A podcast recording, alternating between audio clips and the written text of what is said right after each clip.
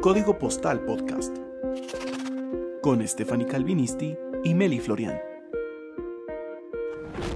Y estamos en la segunda parte del episodio número 3 de Código Postal, hablando acerca de las injusticias. Tefi. Sí, así que ¿qué les parece si empezamos? Les contamos que íbamos a hablar de algunos ejemplos de, de injusticias propias o ajenas, pero cómo reaccionar correctamente ante ellas. Así que comenzamos ser agradecidos nos lleva a no ser personas injustas, porque realmente valoramos todo lo que Dios nos ha dado. Y lo que tú decías, es por su gracia y es por su amor.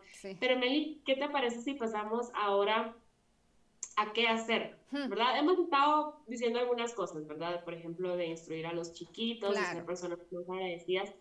Pero ¿qué te parece si tocamos puntos más importantes? En la Biblia podemos ver tantos ejemplos, lo platicábamos también fuera del aire, de, la palabra justicia e injusticia, que uh, hay una cantidad de textos bíblicos que nosotros podemos encontrar, pero platicando hace unos días vimos como, como dos ejemplos puntuales, los mejores en cuanto a injusticias propias, ¿verdad?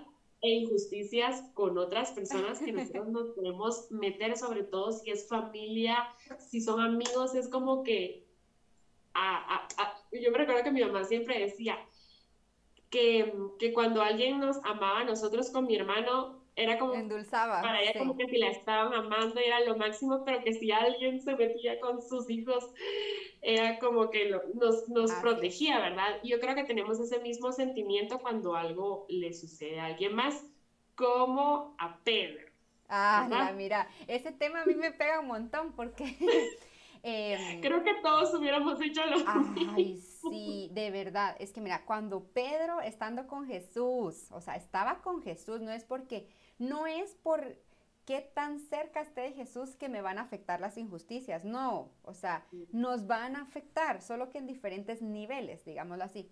A Pedro le afectó cuando a Jesús lo iban a arrestar. ¿Y qué hizo Pedro? ya, diría Julián, ¿verdad? Entonces le quitó la oreja, le quitó la oreja al que iba a arrestar a Jesús. ¿Y qué hizo Jesús? Agarró la orejita y se la pegó. Entonces, yo recuerdo muy bien cuando una vez yo me enojé tanto por una injusticia y sentí tanto enojo y tanta ira y lo e hice lo que dice la Biblia que no hay que hacer, enojarse pero no pecar. Yo sí pequé con mis palabras. Mm. Y Entonces, ¿verdad? Entonces, ¿qué me dijo? Que yo sentí de verdad como que si Dios estuviera sentado ahí me lo estuviera diciendo. No te preocupes que yo sigo pegando orejas. Y yo no entendía eso, ¿verdad? Y, y yo solo lo escuchaba y yo llorando porque sabía que lo que yo había dicho estaba incorrecto. Entonces, cuando leo la historia de Pedro, es en ese momento donde él corta porque sintió injusticia, sintió injusticia que fueran a arrestar a Jesús. Y Dios le dice, no, Pedro, o sea, y pega la oreja. Entonces él me decía, yo sigo pegando orejas porque las personas siguen creyendo que pueden resolver las injusticias desde su fuerza. Y mira, Tefi, yo de verdad yo me lloré más de pensar y decía, Señor. De porque de la injusticia. Exacto, exacto. Yo, yo me arrepentí. Porque lo que pasa es que no sabemos cómo actuar ante la injusticia que les pasa a otros. Exactamente. Y esto nos lleva al primer punto. Bueno, tenemos algunos puntos, unos Mel y otros yo seguramente, pero que igual nos llevan hacia un mismo objetivo de este tema. Reconocer que el único justo es Dios, perfectamente justo. Romanos 3:10 dice, no hay justo ni aún uno, solamente Dios. Y lo decíamos al inicio.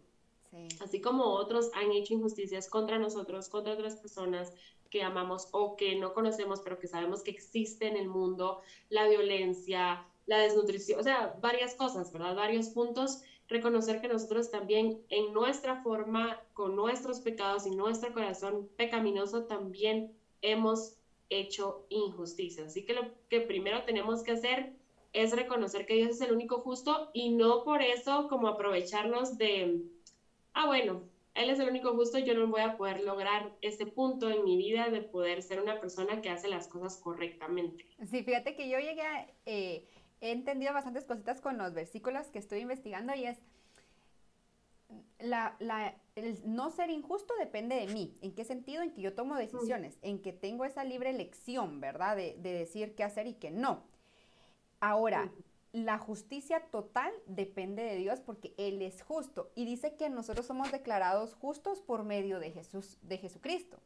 No es porque yo sea justa, o sea, yo no yo como Melissa en mi esencia yo no puedo ser justa, solo a través de Cristo.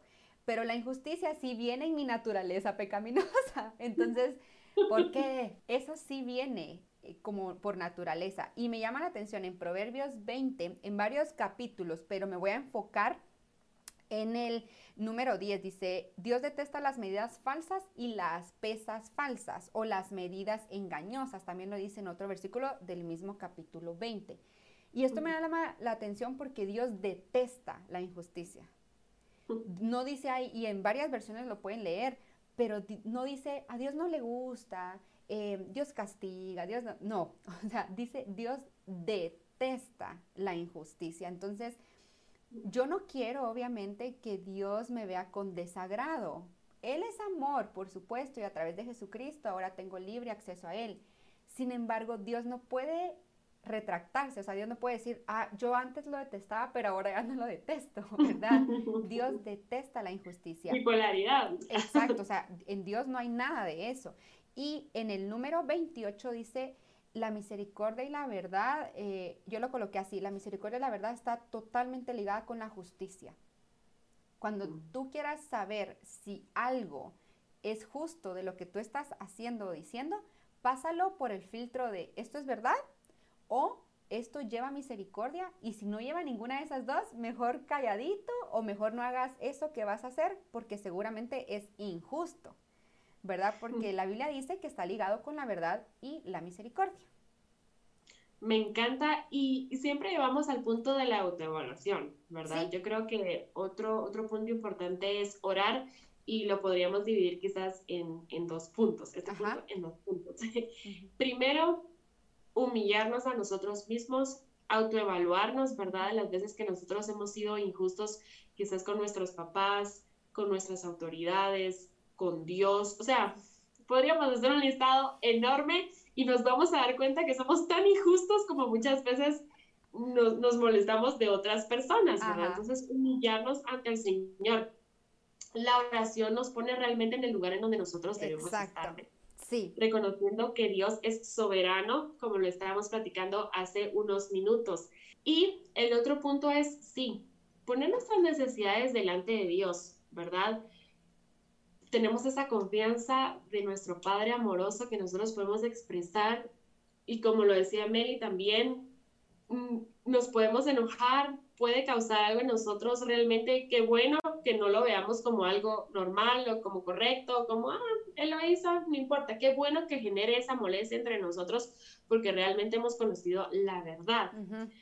Pero realmente no tomar nuestra oración como Dios reacciona ante todas mis peticiones y hace todo lo que yo le pida, sino que realmente en la posición de regresamos otra vez. Dios es justo y Dios es soberano. Sí, la primera acción que yo creo que como hijos de Dios, como creyentes en Cristo deberíamos tener es amar, ¿verdad? Entonces, ese mismo amor eh, que incluso está en los dos mandamientos en los que se resume, ¿verdad? El amar a nuestro prójimo como a nosotros mismos. Esa acción de amar, porque es una acción, no es solo un sentimiento de, ay, yo amo a todos los niños, no, o sea, tengo que accionar, porque si no está de más decirlo.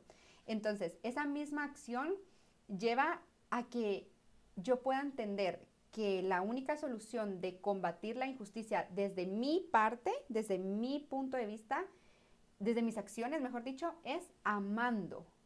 Y ese amando es dando, ofreciendo mi tiempo, eh, mis oídos también, mi hombro, si alguien solo quiere llorar y tal vez para algo que fue injusto y mi única solución va a ser, mira, lloremos, ¿verdad? Voy a llorar contigo porque también la Biblia me lo permite.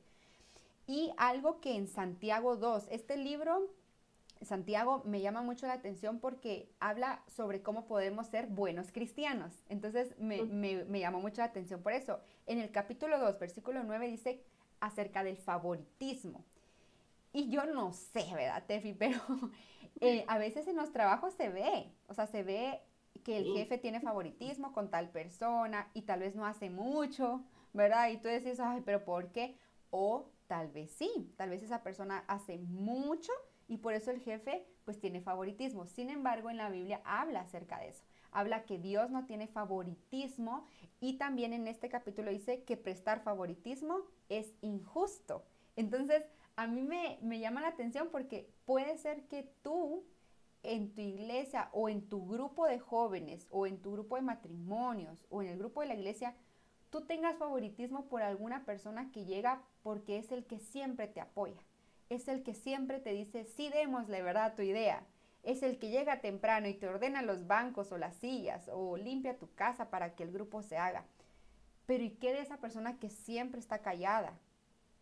Tal vez no te has interesado o no nos hemos interesado por conocer qué está pasando. Entonces, ¿qué podemos hacer ante, el ante la injusticia? Dejar de ser favoritistas, ¿verdad? y decir, yo tengo aquí favoritos y aquí no, y aquí me conviene, ¿verdad? Y por eso me enfoco más en este grupo de amistad. Entonces tenemos que tener mucho cuidado con eso del favoritismo.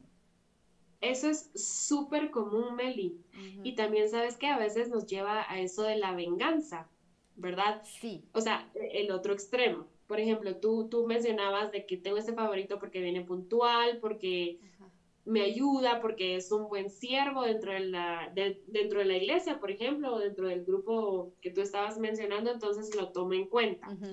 Pero también agarramos como el otro lado, ¿verdad? Esta persona, quizás en, ejemplos pequeños, esta persona no me llamó, no me hizo el favor que le pedí o no actúa conforme a mí me gustaría o algo así, entonces ya no le hablo o ya no hago esto o ya no respondo, entonces mejor ya no le ayudo porque, o sea, como que llevamos ese punto de, de la venganza y realmente ante las injusticias que quizás nosotros pensamos que son, debemos pensar, o sea, humillando nuestro corazón, como le decíamos, orando, que pensamos que a veces es un, acto de pasividad, pero no es así. Me gustaba mucho una frase que decía, antes de levantarnos, debemos arrodillarnos. Me gustó muchísimo eso.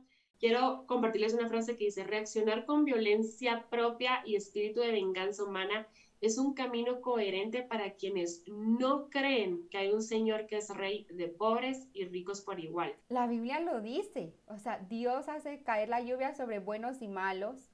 También habla en otro, en otro versículo, aquí lo tenía lo del alfarero, te lo conté, ¿verdad? Ahí se me perdió aquí, pero, pero habla sobre cómo el barro le va a decir al alfarero cómo moldearlo. O sea, es imposible.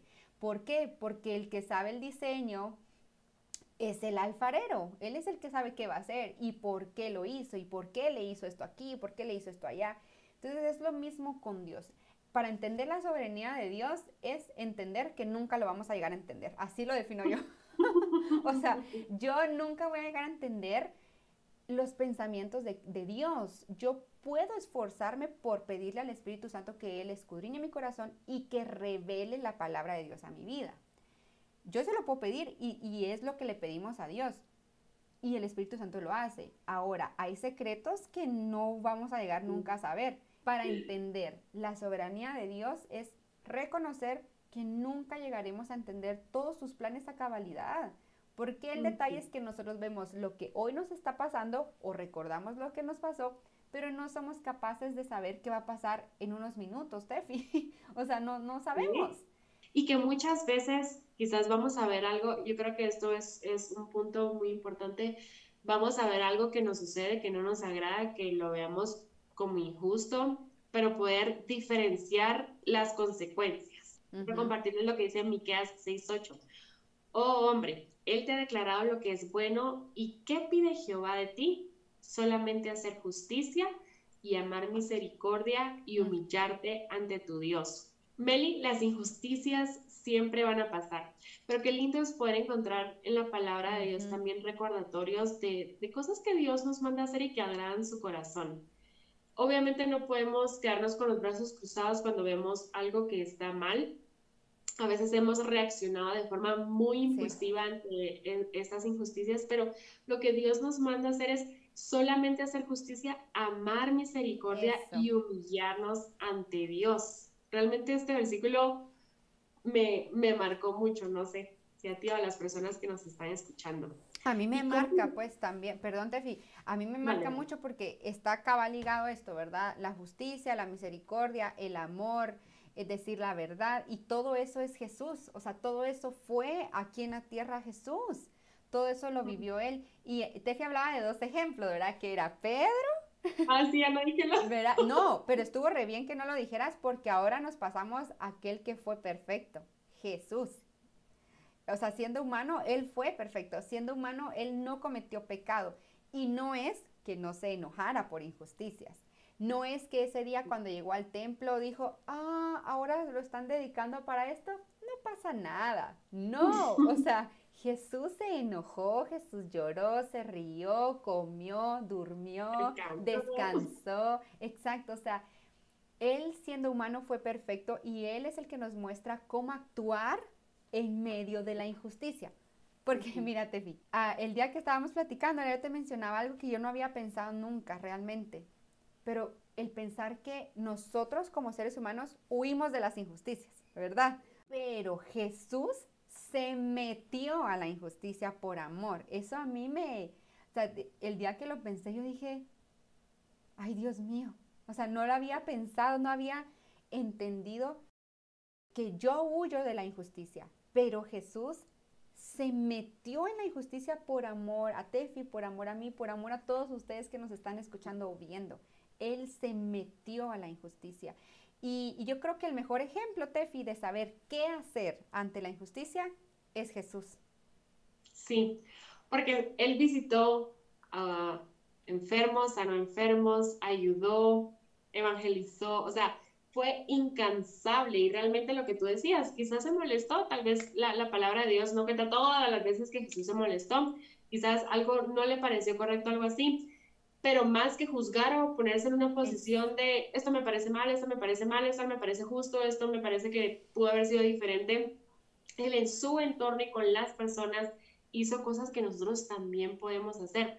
No podemos controlar todo y quizás no podemos cambiar muchas situaciones, pero sí después de la oración nosotros podemos hacer cosas para que la justicia permanezca. Exactamente, tenés toda la razón. Mira, en Lucas 10, 21 eh, podemos notar que dice, en medio de la injusticia podemos adorar, ¿verdad? Jesús adoraba a Dios. ¿Y qué es adorar? No solo es levantar las manos en el, el domingo en la iglesia o en este caso desde casa, ¿verdad? No solo es eso, no solo es arrodillarme. Adorar es tomar decisiones pensando en esto es justo, esto es misericordioso, esto es verdad. Eso también adora al Padre, porque le estamos, estamos reconociendo que solo en Él podemos ser justos, solo en Cristo, ¿verdad? Y en Mateo 6:10 dice, en medio de la injusticia, pedir que se haga su voluntad, otra vez volviendo a la soberanía de Dios. Jesús él sabía lo que se estaba metiendo Tefi, o sea, él sabía que iba a tener dolor. En esos tres años de ministerio que vemos que la Biblia nos relata de Jesús, él sabía dónde iba, él sabía que algún día lo iban a capturar, que, que, que, iba a sufrir, que lo iba, o sea, él lo sabía, pero en medio de todo eso, aunque él le dice, Padre, si es posible, quita esto de mí, que pase de mí esta copa, ¿verdad? pero sobre todo que se haga tu voluntad. Creo que en medio de la injusticia lo que a nosotros como hijos de Dios nos trae paz es que se haga tu voluntad. Y aquí voy a las enfermedades terminales, ¿verdad? A esas enfermedades donde yo quiero que Dios sane a mi hijo, quiero que Dios sane a mi papá, quiero que, y lo viví muy de cerca, ¿verdad? quiero que Dios sane a esta persona que yo amo con todo el corazón. Pero el día que yo puedo decir que tuve paz es cuando le dije, Señor, yo lo quiero. Yo, o sea, yo quiero que tú hagas esto, pero que se haga tu voluntad. Ese día puedo decir que en ese momento sentí paz porque entendí que Él sabe más que yo. Y recordar que en medio de la injusticia, de lo que para mí es injusto, Dios permanece fiel y su voluntad siempre será el darnos una vida eterna. Dios no se enfoca en lo que hoy estamos viviendo en la tierra, sino nos, Él ve a la eternidad, pues que nosotros vamos a tener en el TEFI. En medio de las injusticias, Dios ve nuestra eternidad. Y en muchas situaciones que quizás no entendamos o no estemos de acuerdo, hay propósito, Meli.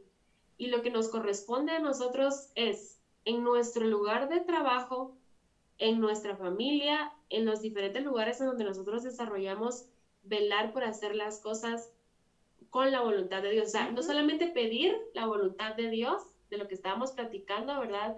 Que se haga en las vidas de las otras personas que quizás están en sufrimiento, sino que nosotros también cumplir en cada uno de los lugares donde nos desarrollamos, hacer la voluntad de Dios y ser personas justas. Y esto va a desarrollar paz. Isaías 32, 17 decía, y el efecto de la justicia será paz, y la labor de la justicia reposo y seguridad para siempre. Totalmente de acuerdo contigo y obviamente con lo que dice la palabra de Dios. Em, y vamos a llegar a la conclusión. Yo creo que todo lo que nosotros platiquemos es para que ustedes lo evalúen, que, que, que, le pidan al Espíritu Santo que Él examine su corazón, ¿verdad? No solo, ah, yo creo que estoy pensando esto, no, ¿qué estoy pensando, Espíritu Santo? Y mi conclusión, Tefi, es, Jesús no solo aceptó la injusticia, en medio de ella glorificó a Dios y nos dio misericordia. De verdad, qué gran amor. Me encanta, Meli, cómo vamos ligando todo. La semana pasada hablamos de darle la gloria a Dios a través de nuestros talentos y las diferencias, ¿verdad?, que tenemos con otras personas y cómo ser un cuerpo de Cristo. Y ahora estamos hablando de seguir dándole la gloria a Dios, pero qué difícil hacerlo en momentos complicados, ¿verdad? En momentos que nos hacen sentir incómodos, que realmente estamos sufriendo, estamos viendo a alguien más sufrir. Pero mi conclusión es, rindámonos ante Dios, rindámonos ante Dios realmente para que Él haga su voluntad, que Él haga lo que Él tenga que hacer que de Él es la justicia, de Él es la venganza. Alivianémonos realmente de, de cosas que nosotros no podemos hacer con nuestras propias fuerzas y luchemos por lo que sí. Totalmente de acuerdo, Tefi. Así que eh, los animamos a que nos esforcemos y a que estemos conscientes de la misericordia, de la verdad, de la justicia en Cristo para no actuar con injusticia. Eh, esperamos que les haya gustado mucho. Y Tefi, ¿qué te parece si terminas, terminamos, mejor dicho, orando? Sí, claro, nosotros seguiríamos en este tema, realmente da mucho que hablar. No lo vamos a entender, pero algo sí podemos entender, que Dios es bueno y Dios es justo. Gracias, Señor Jesús, por este tema que nos permites compartir. Sabemos que quizás muchas de las personas que nos están escuchando en este momento están pasando por una situación difícil que no entienden realmente por qué, que realmente desconocen, que piensan que es algo que, no merecen, que es algo por lo que han clamado tanto, pero no ven una luz, Señor, o una solución rápida quizás, o las cosas no están sucediendo realmente como esas personas quisieran. Pero hoy, Padre, queremos entregarte estas cargas, queremos entregarte a las personas que amamos, queremos entregarte inclusive nuestras propias injusticias, Padre, todas esas veces que nosotros hemos sido injustos con los demás, te pedimos perdón, Señor, que tú puedas renovar nuestra mente, renovar nuestro corazón y que realmente a partir de hoy podamos ser personas más intencionales en cómo nosotros estamos llevando nuestra vida, en cómo nosotros estamos agradándote a ti, haciendo tu voluntad y al mismo tiempo llevando amor al prójimo, que no seamos personas que causen división o que causen cizaña, Padre, sino que realmente todo lo contrario, que a través de nosotros tú puedas compartir la luz, que a través de nosotros tú puedas compartir el amor y que realmente podamos darnos cuenta que es tu voluntad, Señor. Tu voluntad sigue siendo buena, agradable y perfecta a pesar de las situaciones que son negativas. Danos un corazón que ame lo correcto, Señor, aunque los demás quizás no lo hagan, aunque los demás a nuestro alrededor estén llevando otro rumbo, que nosotros podamos hacer las cosas bien, no solamente para agradar tu corazón, sino también para ser de influencia, para ser de ejemplo para otros, que podamos compartir el Evangelio también, no solo a través de las palabras, sino que también a través de nuestras acciones. En el nombre de Jesús, amén.